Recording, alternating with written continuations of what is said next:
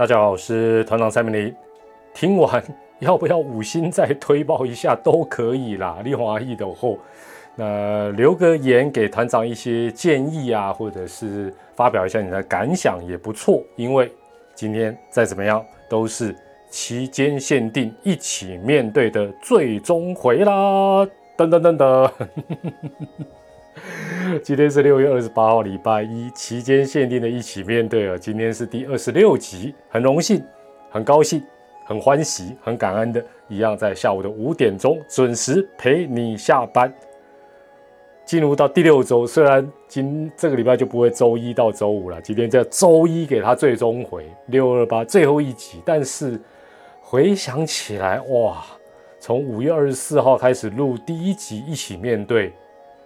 原本心里面觉得，如果能够，因为想做日更嘛，哦，虽然不是呃一个礼拜七天是上班日的周一到周五，但是一开始想说，如果能够录个五集，完成一周的一起面对，就算达到目的，而且就不简单了。因为每天呢，大家都知道这个日更的节目真的不容易，而且每一次要讲个三十几分钟，那要准备一些东西。呃，有一定的一个难度了。那后来一开始在这一期节目就先跟大家分享一下，反正差个题无所谓了，反正都最终回。所以我觉得，呃，或许也给团友还有听众朋友、好朋友们听到这一集的话，给各位一个小小的心得。这有点点像跑马拉松，慢慢慢慢，你一开始定，譬如说五公里，接下来跑到五公里，哎，你信心就来了。发觉哎还有力气啊，下一次哎再往六公里、七公里、八公里。那我觉得一起面对，能够前五周五五二十五集到今天六二八最后一集第二十六集，大概也是这样的一个过程啊。因为一开始真的想说录个一两周就差不多了哦，但没有想到一路哦，但一方面也是疫情这三级警戒一直延长了，这个事实上也是代表疫情都。呃，当然希望了，希望了哈。我用这一集，团长也是用最后的一起面对来做一个转运哦，希望能够真的这一次能在七一二之后，大家恢复一个比较正常的生活。那或许啊，这个预告要不要打好了？还是讲一讲，反正你姑且听之啦。到时候没有做到就算了啦，就当做团长给你唬烂了。大约差点讲，大约在冬季，不是啦，大约两个月后，就是八月下旬，应该是九月初吧，也可能真的会成立一个全新日更，一样是周一到周五陪你下班的 podcast。那到时候就可能不会摆在这个蔡明理团长这一个节目里面，可能会另外取一个名称。哦，但是一样是每周一到周五五点钟准时陪你下班的节目，应该会这样做的可能性蛮高。当然，这也是配合团长的人生的一些规划啦、变动。但是现在因为疫情，让很多事情都打乱，计划走不如变化哦，所以这是一个呃一个暂时的一个计划。那也先先谢谢大家啊，这从五月二十四号开始哦，这二十六集哦。原则上就等于是当团长的白老鼠哦，团长新的 podcast 的三期实验的白老鼠，各位白老鼠们，谢谢啦！白老鼠听到就心里会觉得很哦，为什么？因为一般如果是那种什么药的新药啦、疫苗的白老鼠，听说还有可以拿钱，虽然有风险，但还有钱。那如果我们要当国产疫苗的白老鼠，心态上就如同。这二十六集的白老鼠一样，哎，不会哦，不一样，不一样。我哎，我第一个我没有跟你们拿钱，而且你们应该多少有一点小小的收获吧？是不是？好了好了，这个往脸上贴金贴完了，那可能也会有朋友问团长说，那那明明到七一二才这个三级警戒的，可能又再告一个段落，怎么不继续一起面对？讲坦白，我也不想骗大家了，主要就是真的有点心累。就就好像这个三级警戒的延长啊，等等，就是有点好像没完没了。本来就是说期间限定，想说来个两个礼拜，对不对？顶多两个礼拜就哦。那因为因为如果说以这个日更的节目，每天都跟大家谈这个疫情相关的新闻跟讯息。说真的，我相信大家跟我应该也有一样的感觉，包括现在每天两点钟的记者会，还有各县市什么三点以后的那些记者会，你会觉得很就压塞呢，很烦呐。我我我不是要 diss 哪一个县市或指挥官，不是，就是这 听令公家嘛不好，厌烦无力，就是这样子。哦，那。当然，一方面呢，拐个拐个气，希望大家尽快能够啊降级解封，回到一个比较正常的生活，所以也应该是要暂告一个段落了。否则这个期间限定变成是 三百六十五天，要许我，那就那就不是一起面对，那就一起糟糕了。那好了，那这个是一开场的部分了，跟大家稍微来提一下啊。那另外当然了，呃。如果之后不管是两个月后或之后推出新的 podcast，或者是团长人生有什么样新的规划，也真的需要找一这个礼拜，我是想说这礼拜我要稍微沉淀一下，重新的思考跟调整一下，同时也好好偷懒一下。哇，真的不骗你们，不然你们试看看，你们。一天录五分钟就好，叫你每天都录一个五分钟，金价不干单啦。好，第一次收听团长的节目，哎呀，如果你这时候才第一次收听也没关系啦，前面都可以听啦，也没有太多时效性。播放器调整到一点二倍速，哈。好，那今天例行单元全跳过了，哈，例行单元都跳过，就直接把啊五月中以来这一个多月的感想，哈，那当然或许大部分都还是跟疫情有关了。跟大家整理之后做一个分享，那呃，这个分享也是一个问题，大家或许待会在听团长分享的过程也想一想，或者是听完节目之后再想一想，就是从去年到今年，尤其是台湾将近一个半月以来疫情的爆发之后，这个疫情让你认清了什么？这个疫情从去年我们是防疫模范生，到今年突然之间从五月中爆发，到三级警戒延长三级警戒，到现在此时此刻，这个疫情让你认清了什么？那接下来团长讲的是纯粹我个人的感想，基本上呢，如果跟你想的不一样，或者跟你的政治理念不一样。啊，就不一样啊！我们本来就不同人，本来就会不一样，怎么会一样？是不是？好，那我分成好几个部分。首先，第一个是叫国家篇，这个疫情让团长认清什么？首先，第一个是在国家篇，就是咱们中华民国啦，台湾啦。你会觉得中华民国，或者你喜欢叫它台湾也好，或福尔摩沙也可以，它比你想象的强。也比你想象的还要弱，比你想象的强，也比你想象的弱。强的地方是什么？强的地方就是当有一些疫病灾难发生，民众真的是非常非常的不简单。大家普遍都是一个口令，一个动作。阿里公啊，某北巴啊，某群聚啊，去拍拍球啊，啊，还还去什么什么地方啦，或者是都挤到日月潭啦，跑到五岭合欢山溪头。对，比例上很低，好不好？所以有时候我们也不要被这种新闻蒙蔽，忘记整个台湾疫情的控制是靠全台湾人自己控制的。打工丢不丢？丢啦！戴口罩就好了。去年我们就是唯一的一百零一招，就是戴口罩、勤洗手。哦，什么？差点讲冲脱泡开送，不是啦，内外夹攻大力丸了。哦，你看，糟糕都忘记，我那酒精真的喷到喷到手，真的有些如果有伤口，真的都还蛮蛮刺激的。真的，这个疫情的控制，从去年到今年，尤其到现在，我们疫苗还是短缺的状况之下，都是靠大家的配合。大家是谁？不是伟大的官员，不是伟大的明代名嘴特权，不是，就是一般的。你我小老百姓，大家一个口令一个动作，叫你乖乖在家，就大部分都乖乖在家。那偶尔你说大家忍不住出去一下子，那很正常好吗？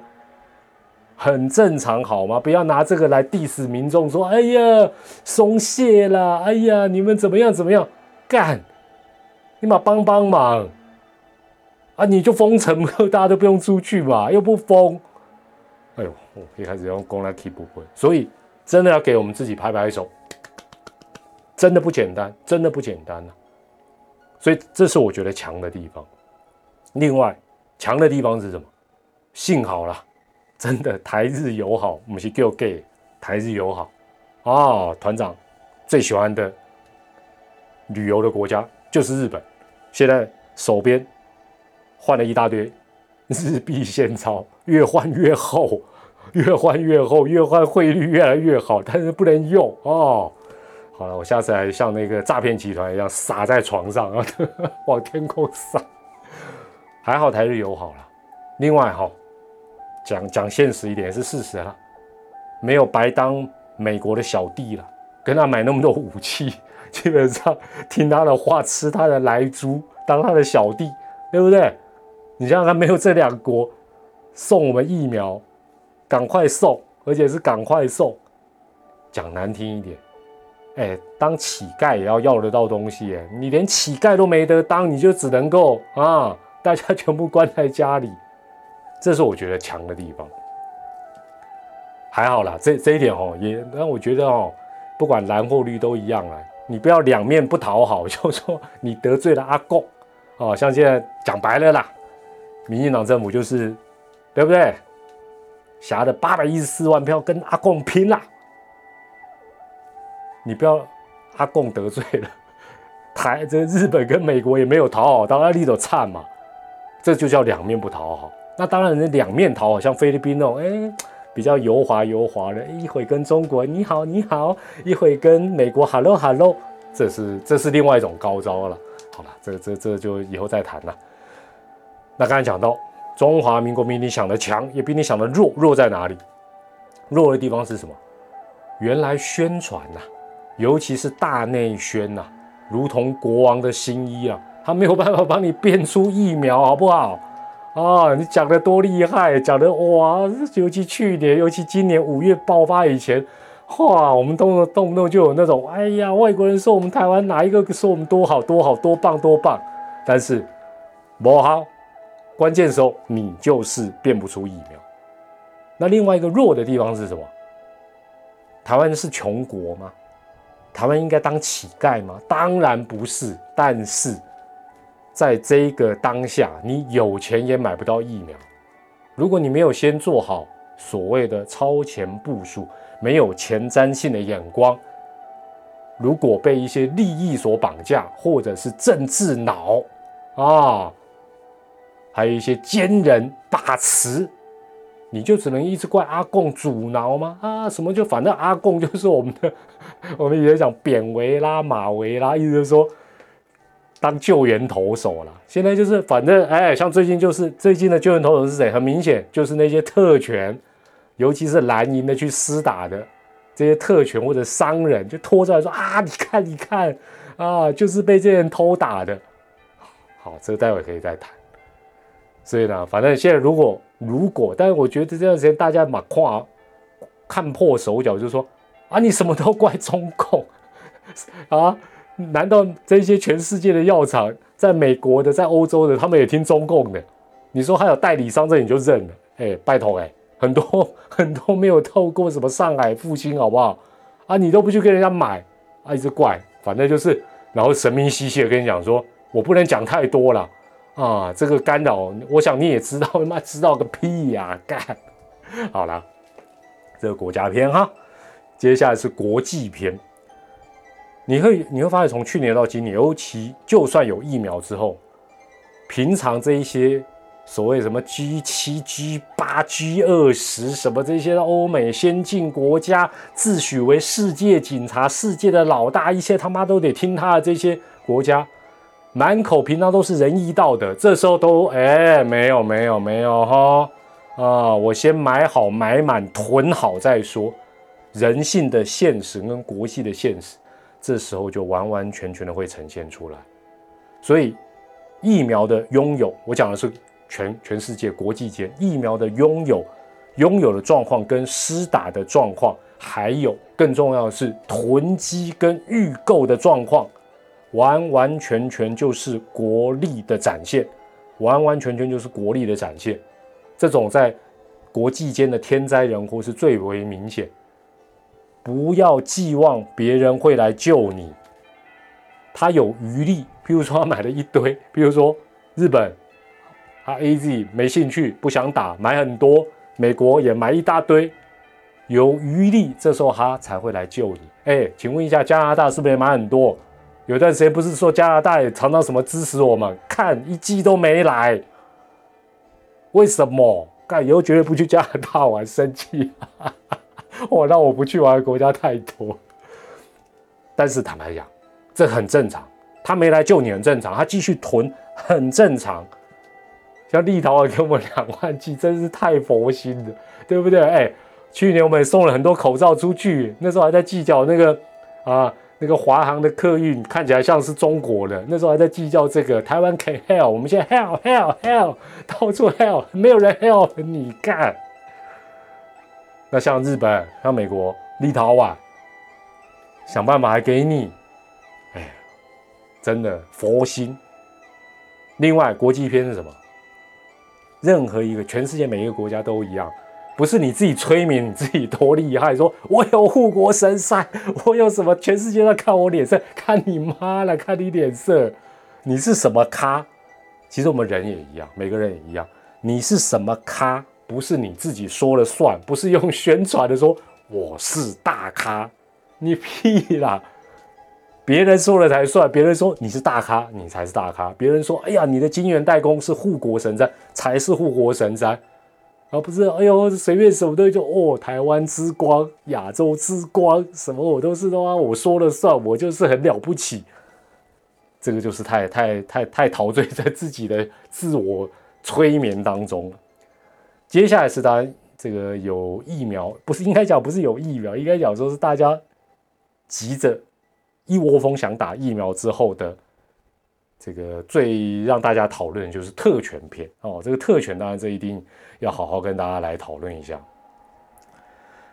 特权这个东西哦，其实也显见这个，尤其在偷打疫苗这件事情，表示什么？每个人都怕死。大家最近常常说啊，台湾人就怕死，屁啦！讲这种话的，他妈的，你就不要打，你口罩都不要戴最好啊！你去当自工，是不是？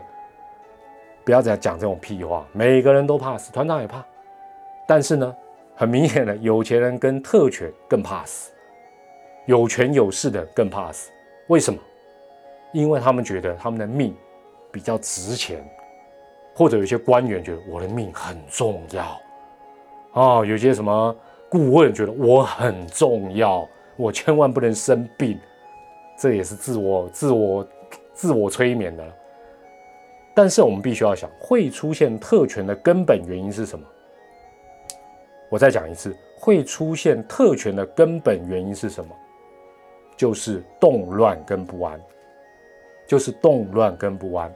如果你想想看嘛，台湾假设疫苗充足，每个人都可以打两到三剂的量。都已经知道什么时间会进来，现在普遍六七成的人都打好一剂，品牌还可以选哦，甚至最新的什么 Novavax 我们也买了，一次又给他买五千剂、五千万剂。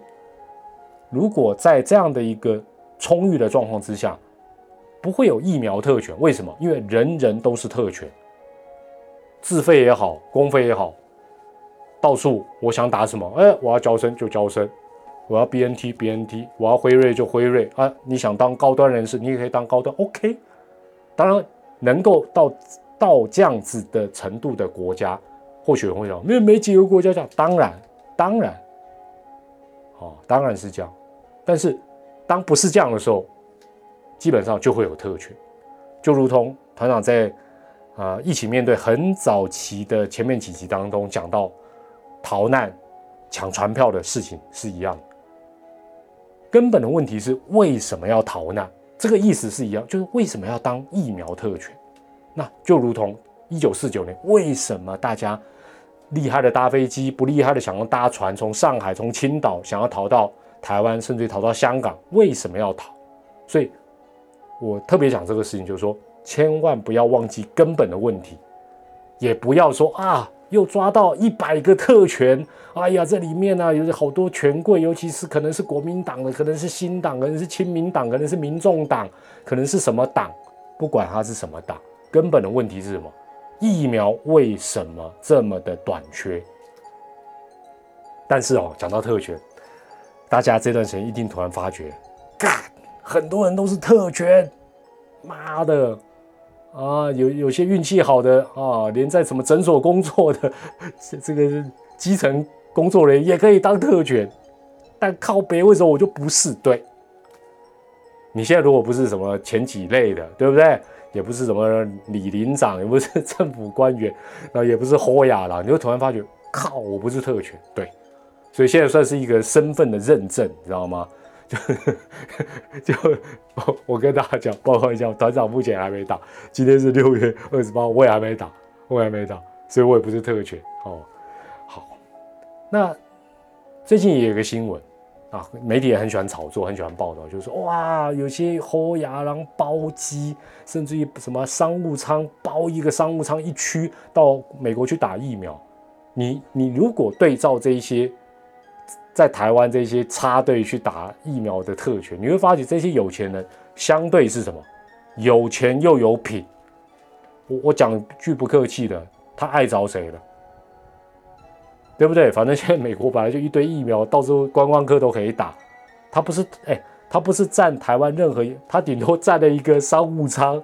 商务舱也是影响到原本其他的后亚郎，而且那个票，哎，坦白讲，我包了嘛，老子有钱五百万，这一区我包，只是影响到其他的后亚郎，后亚郎说干你别不然干嘛救急，居然被人家从第一区赶到第二区，心里很不爽，但是他还是去了，他没有说我统统把大家赶下飞机，不至于嘛，所以坦白讲，包括最近有什么呃关岛团或者有些企业要让员工去。很好，我真的觉得很好，因为他没有碍着谁嘛，他还创造一些商机啊等等。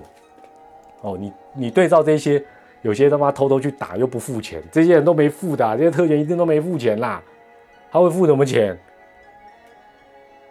所以把这些特权做一点分类，最高端 不是那个高端了，是另外一个高端，最高端的是什么？受到各资法保障。大方大大方方施打的权贵，就说，不管他是官员或者是什么，反正他去打了。然后呢，哎，大家怀疑他要打，但是呢，名单名单名单名单排谁？各资法保护，这种最高端，这种是特权中的特权，赞。那姑且不论他的工作到底值不值得先去打疫苗了，其次是第二类，哦，这个特权分成五类好了。第二类这种到现在还没被起底，但心里可能会有点忐忑，或者他很心里有数，安呐，绝对不可能被发现。再来第三类，主动出来道歉，还有点羞耻心的，我认为是第三类。有没有这种？有啊，那个有些艺人啊，侯昌明夫妇啦，詹宏志啦，哎，明明同一哎同一时间被爆出来。有很多到现在都装死呢，你你比较起来，你会不会觉得这些人相对来讲是有羞耻心？不是应该给他鼓掌？因为他们毕竟也是插队。哎，但有些人，哎呦，就就这么装装死呢，这种有没有？有啦。第四种，更低低等的权贵，但 这个特权就是，反正我打啦。反正我都打啦，顶多被你们酸一酸啊，罚钱哦，哦，一万五哦，三十万，医院的我也买单了，OK 啦，小事啦，平常都在赞助，这种也有啊，对不对？最近什么什么家族什么，就就是这种，就是也不是烂命一条，就是反正我都打了，嗯，怎么样，把我身从身体把我把疫苗抽出来吧。但最低端的，我真的觉得最低端的特权，最 low 的就是什么，找一堆。就是你，你一看，你看他第一时间的反应，就知道他在说谎。那种就是低能啊，这种真是低能的特权。哪一个党跟这种人沾上边，悲哀啊，可怜呐！这种就是你一看就知道说啊，你在戏啊，你这个根本就是人家用钓鱼，你已经被钓出来，你还不赶快认个错，还在那边啊想说我这样可以混过去，找一大堆烂借口。那至于骂又去打那种更低呢，那个就不在我们的讨论，那个不入流了。但是这种还会找一些借口，想要瞎掰，说啊我是什么资深自工，或者是啊我是跟他什么关系，这种就是准备要继续讨骂哀，而且就是要帮原本事情发生的源头，你等同就去帮人家救火啊，你你等于是帮倒忙，但是。不管从第一类到第五类，或者不入流的，都是特权。特权的滋味就像魔戒一般呐，真爽真好，真爽真好。啊，哎呦，哦，还还有好几段呢。好了，我稍微说快一点啦。好，民生经济篇，这个说真的就关系到你我，遇到天灾人祸，包括这一次的疫情。我们必须要自己回头想一想，你的生活、跟你的经济、跟你的工作等，会受到多少的冲击，或已经受到多少的冲击，也或者讲，你能够承受多少的冲击，你能够撑多久？疫情持续下去，你能撑多久？万一之后再遇到，你该怎么办？我觉得这都是我们自己，不要老是去啊，每天看那些争论节目啊，攻啊阿萨布，那跟你无关啦。疫苗也是轮到你才能去打，你也不用那边气或不气。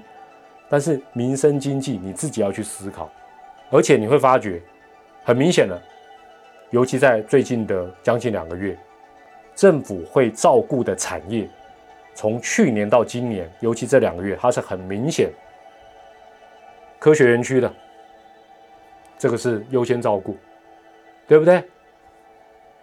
很多啦。我我也不举例说他他他不太去照顾，或他也照顾不了的啦。餐饮观光业这最明显嘛，对不对？什么婚纱啦、婚宴啦，这都都挂了，这都他不会去管啦。讲讲白了就是这样子。那民众的原则是什么呢？民众就是说，大家能不能够一起将心比心？屁啦！很多人就是防疫优先，那会喊这个是什么？肯定绝绝对不是开餐饮的嘛。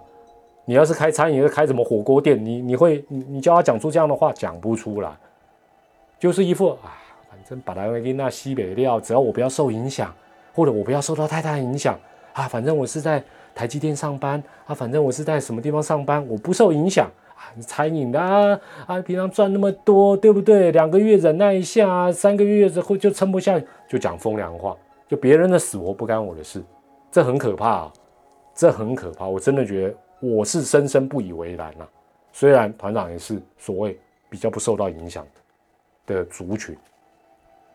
另外，放眼全世界都一样，疫情从去年到今年，全球皆然，各国股市多半平创新高，台湾也不例外，而且它跟疫情基本上是，甚至于是逆相关，就说。大家说哦，印度好严重，你去看一下印度股市。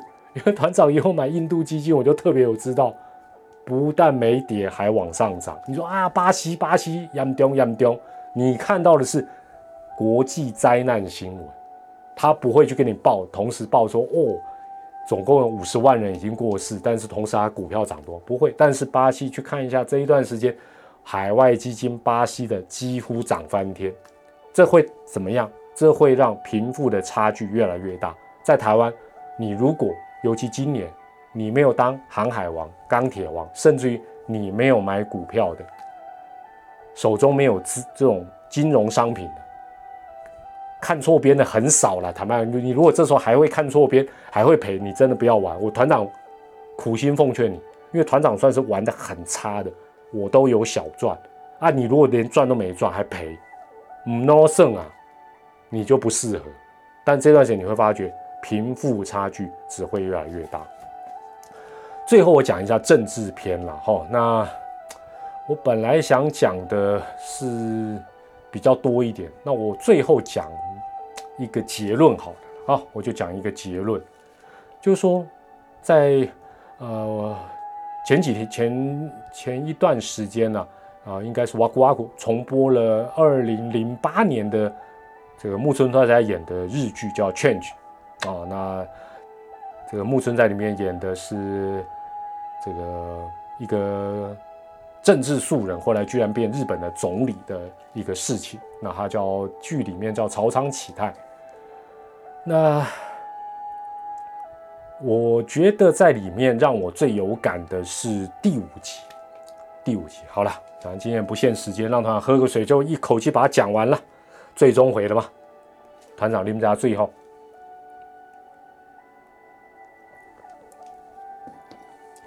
最有感是第五集。第五集是什么内容哦？让团长稍微跟你们讲一下。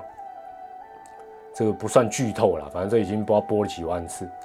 第五集里面，这个木村拓哉就是年轻的这个日本总理，他在他的官邸面对美国代表，这个这个等于是啊，因为他们有一些美日贸易的纠纷，那他其中讲了一个是我让我很有感的，而且也让我联想到很多事情的，就是因为他呃在剧里面他原本是一个小学老师。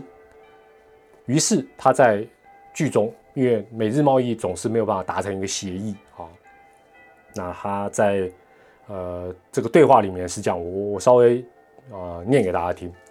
他跟这个老外讲说，去年他带的是五年级的学生，小五了，经常吵架，里面也有一些孩子很孤僻，经常受到欺负。发生这种状况的时候呢，我就会对这些。孩子说：“好好想想，因为是同班同学，所以有什么看不惯或不能理解的事，就要把自己想说的话传达给对方，并且好好的听对方说的话。像这样，两个人互相为对方考虑一下，如此一来，哦，他讲到如此一来，在他旁边的幕僚就说：如此一来就能够互相理解。”这个总理啊，木村拓哉，曹仓总理马上就接受，哎，不对，不是。如此一来，就会发现对方和自己是不同的。好，那你你听我讲这一段，你一定想说，团长这些公杀小听阿伯？我套到台湾从疫情爆发以来的事情，你会发觉，台湾无论是体制内或体制外，都有很多专家，每天都有很多专家了。但他似乎分成两个阵营，大家为很多议题争论不休，要不要普筛，要不要快筛，需不需要方舱医院，入境是不是要先快筛，要不要封城，要不要接受中国的疫苗，要不要到处去买疫苗，国产的疫苗可不可以相信，疫苗施打应该安排什么样的一个顺序，等等等等等，尤其在这两个月疫情爆发之后。更是敌我分明，争论不休。如果按照刚才木村多哉在剧里面以一个小学老师去化解小学五年级同学之间的一些争议，他用的方法最主要是让大家知道，你我本来就不同，所以我们的看法、意见、做法很多事情本来就不同，而不是。要他们硬是握个手和好说，或者谁听谁的，谁对谁错，不是。所以，如果台湾的这些专家们，还有政坛这些决策者，能够先认知意见跟看法不同，本来就是正常的。A 专家跟 B 专家，对方和自己本来就是不同的，因为大家面对疫情，很多时候都是未知的。你说它是科学的，但很多事情啊都是后来慢慢发。我讲一个例子，我插个话就好。一开始去年有人讲会有气溶胶，我记得台湾的专家还说：“哇，这屁啦，不可能啊，危言耸听。”现在有没有气溶胶？气溶胶传播有没有？有嘛？那这个这个会不会很丢脸？还好，本来就都都是慢慢研究。所以我觉得回到我觉得疫情上面来讲。并不是只能够你只能听我的，或者我只能接受你的，而是尤其是主政的要敞开心胸，大家才能够在专业上畅所欲言，才有机会互相了解。也就是说，哎，你讲的这一招，哦，原来道理在哪里？那我讲的，你能不能理解它的好坏处在哪？应该是用这样的方法才能够广纳谏言，而不是。哦，你这个就是在啊什么逆时钟啊，你这个就是啊，故意在搞我，故意为反对而反对，为赞成而赞成，如此一来才能够做出真正有智慧、能够福国利民的决策。那讲到这里，你明天讲团长，你就不适合从政，太理想化，会画我马在。那现在非常明显的是，就是什么？就是阵营的问题。什么阵营？你每天转从四十九转到五十八，你就发觉就是敌我分明，顺我者我姑且听之。然后大家哎，反对的集结在一起，赞成的集结在一起，顺我者。哎，顺我意的我就听一听，民众也是啊，民众现在也是啊，啊，反正我我相信什么资讯我就听，我不相信我耳朵就盖起来，就算你讲的多正确，多么专业也没用，甚至会反效果，就哦，只要是你讲的，对不对？钟南山讲的就是屁话，台湾绝对不能听，这是共匪，他不是什么专家，他说害我们，是这样吗？但是在这样子的敌我分啊分明。不是你死就是我亡的这样的一个过程当中，受害的是谁？一样是最弱势的民众，哦，一样是最弱势的民众。所以团长也把《劝曲》这一部的里面的一些有关我觉得不错的一些啊旁白截录下来，最后念一念给大家听，大家慢慢把心情也沉淀下来。首先就是刚才讲到这个他跟这些小朋友的对话，他说有看不过去的地方，不能苟同的地方的话，就把自己想要说的。好好的告诉对方，然后好好的听对方想说的，哇，这很重要，不是只有说，你也要听。所以，我们这些专家学者，好不好？不管是赞成高端或反对高端的，好好的听对方说，好吗？然后才能好好的去思考。重要的是，如此一来，不是互相什么狗屁理解，而是如此一来才能够知道对方跟自己的不同之处，你的利基点在哪里。我的学理又在哪里？不是应该是这样才对吗？还是说，哦，只要是蓝的提的意见你就赞成，绿的你就反对啊，白的你就讨厌？那你的脑就怪怪的了。另外，在对白里面，他也提到，理解自己和对方不同的，在这个基础上，才能够考虑使用什么样的一个语言，能够把自己的心意转达给对方，怎么样才能够说服对方啊？这一点，坦白讲。坦白讲，这个执政以外的人做的不错。为什么？因为讲普筛，嗯，不行。后来我们就叫广筛，是不是有达到目的？有吗？现在各地都在广筛，不能普筛哦。但我们广筛，OK。反正只要是对人好、人民好的，转个弯嘛，对不对？方舱医院，我们就仓方医院嘛，对不对？或者我们就不要医院呢，我们就叫。呃，算了，差点讲，差点讲出不该讲的。另外呢，在这个剧情的对白里面有讲到，遇到问题，在真正找到答案之前，一定要积极的讨论，通过争论听取对方的意见。如果发现真正是自己错的，那就诚恳的承认错误。办不到，这这果然是戏，办不到。但是啊，我跟你讲，我们不走政治的，我们至少在我们的生活当中。如果能够运用刚才的这三段话，对我们不会有什么坏处。这就是人与人之间的沟通嘛。你可以用在跟你的家人、你的同事、你的伙伴，就就是这样子啊。那它里面也有很多有关于政治的名言啊。现在回头来看，都让人呃有蛮多的感想。首先呢，跟大家一一句一句分享，要说帮助陷于痛苦的人们，这和党派之争没有关系。是吗？这在台湾好像不是这样哦，我们就是有颜色哦，有差别的哦。另外，人性本善在政治的世界里是行不通的。可是我常在想，从政的人或者有政治企图心的人，他一开始应该有一些理想吧？还是他一开始就是邪恶的？这就请拍供。那哦，还有一段话，我突然让我想通很多事情。他说：“只有。”真正的政治家才能够决定自己的去留。那这是这部戏到比较尾声，木村拓哉所饰演的这个朝仓启太总理，他决定要解散国会，然后同时他要啊，等于是要下台。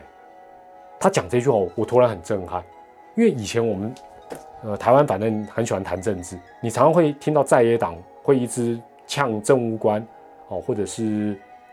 这个执政当局说谁谁谁下台下台，你会觉得说，哎，一直叫他下台是怎么样？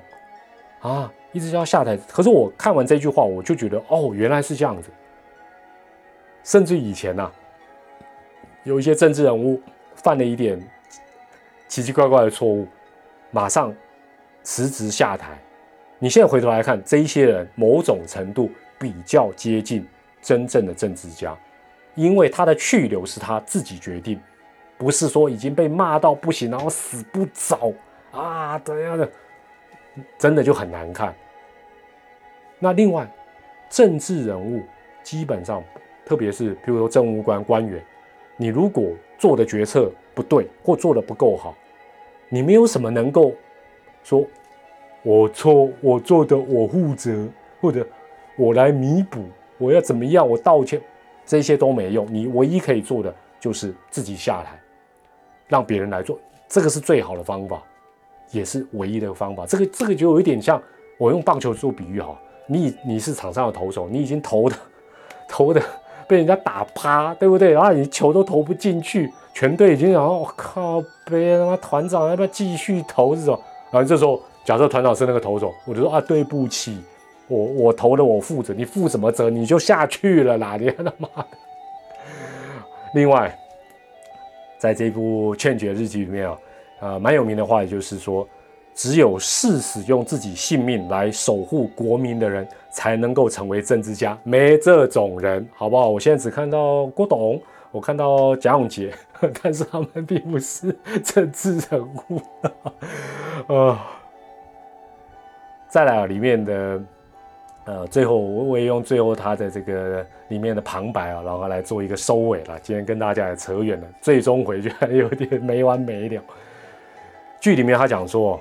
这个这应该是后来呃木村拓哉的最后那个演讲里面讲到，他说常听到你的一票会改变政治哦，这个话我们在选举的时候最常听到，你的一票会改变政治，甚至改变世界、改变国家，但是却没有感受到我的这一票真的是怎么样改变政治，往往只有一瞬间开票那一瞬间会觉得哦谁赢了，哪一个党赢了上台了，但后来发觉什么都没有改变，没错吧？团长已经快可能二十年没投票，你这二十年有去投票，有这种感觉吗？不管你投谁，话虽如此啦，团长不知道鼓励你不去投票，千万不要这样讲。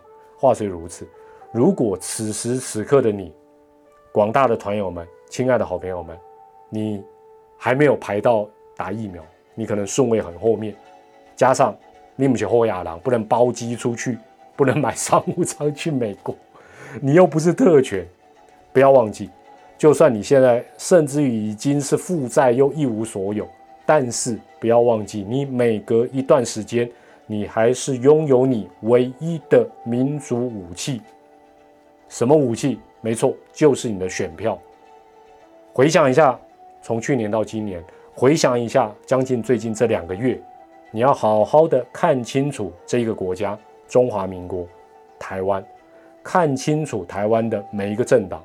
看清楚每一个政治人物以及公众人物，也看清楚你周遭的每一个人。更重要的是，好好的看清你自己。选举也好，生活上也好，做出最好的选择，最理性的选择。